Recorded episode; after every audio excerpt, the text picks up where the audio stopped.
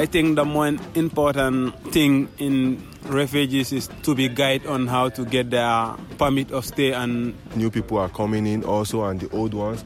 Most of us are not sure you know. We, we want to be sure we want to have like a good education and, and school and everything. What he say right now is what we need. Yeah like integrate and i don't know and some help. For so yeah man that's all we need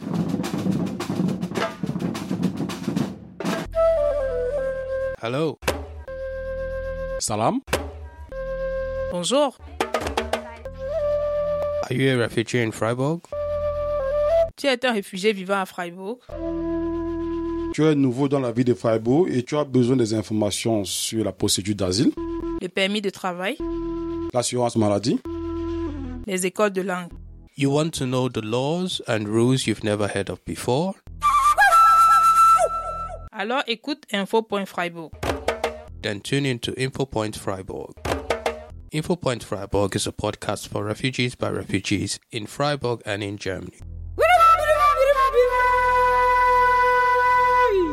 Info.freiburg, c'est tous les troisièmes mercredis du mois sur la 102.3 MHz. Ou encore www.rdl.de forward slash sendung forward slash InfoPoint Freiburg. InfoPoint Freiburg is brought to you by Radio Dreikland, Our Voice, Demokratie leben. Diese Veröffentlichung stellt keine Meinungsäußerung des Bundesministerium für Familie, Senioren, Frauen und Jugend oder des Bundesamt für Familie und zivilgesellschaftliche Aufgaben dar. Für inhaltliche Aussagen tragen die AutorInnen die Verantwortung.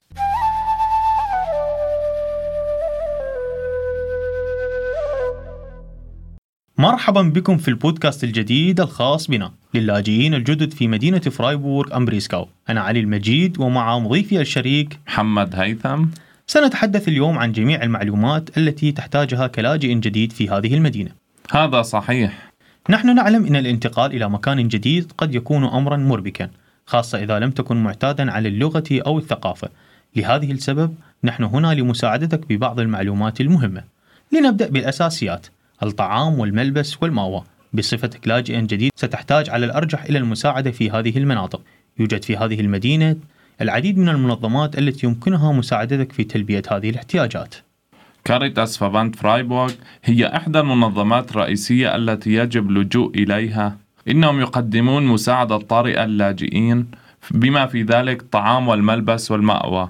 يمكنهم أيضا مساعدتك في العثور على المزيد من المساكن الدائمة إذا لزم الأمر. Tafel فرايبورغ هي أيضا منظمة أخرى يمكنها أن تساعدك في مجال الطعام إنهم يجمعون فائض الطعام من المتاجر والمطاعم المحلية ويوزعونها على المحتاجين بمن فيهم اللاجئون. فيما يتعلق بدورات التعليم واللغة هناك العديد من المنظمات في فرايبورغ أو المدارس التي يمكن أن تساعد في ذلك. مثلا Volkshochschule فرايبورغ.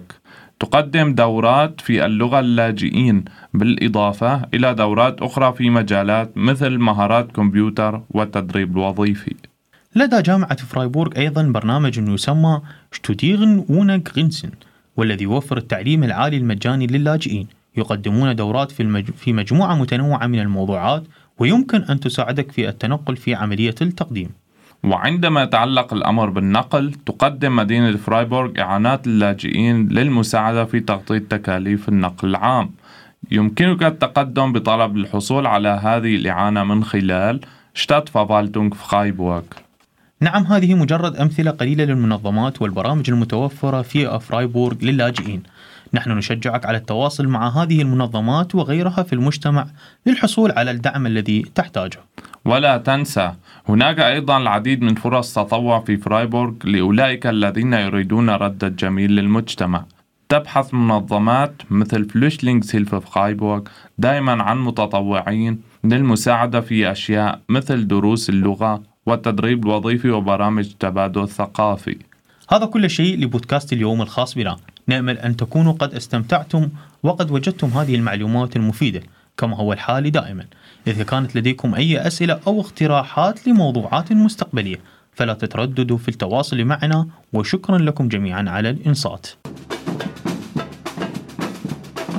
I think the more important thing in refugees is to be guide on how to get their permit of stay and New people are coming in also, and the old ones. Most of us are not sure, you know. We, we want to be sure, we want to have like a good education and, and school and everything. What he say right now is what we need. Yeah, like integrate and I don't know and some help for sure. Yeah, man, that's all what we need.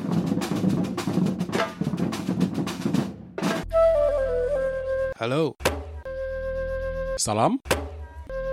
Bonjour. Are you a refugee in Freiburg? Tu es un réfugié vivant à Freiburg.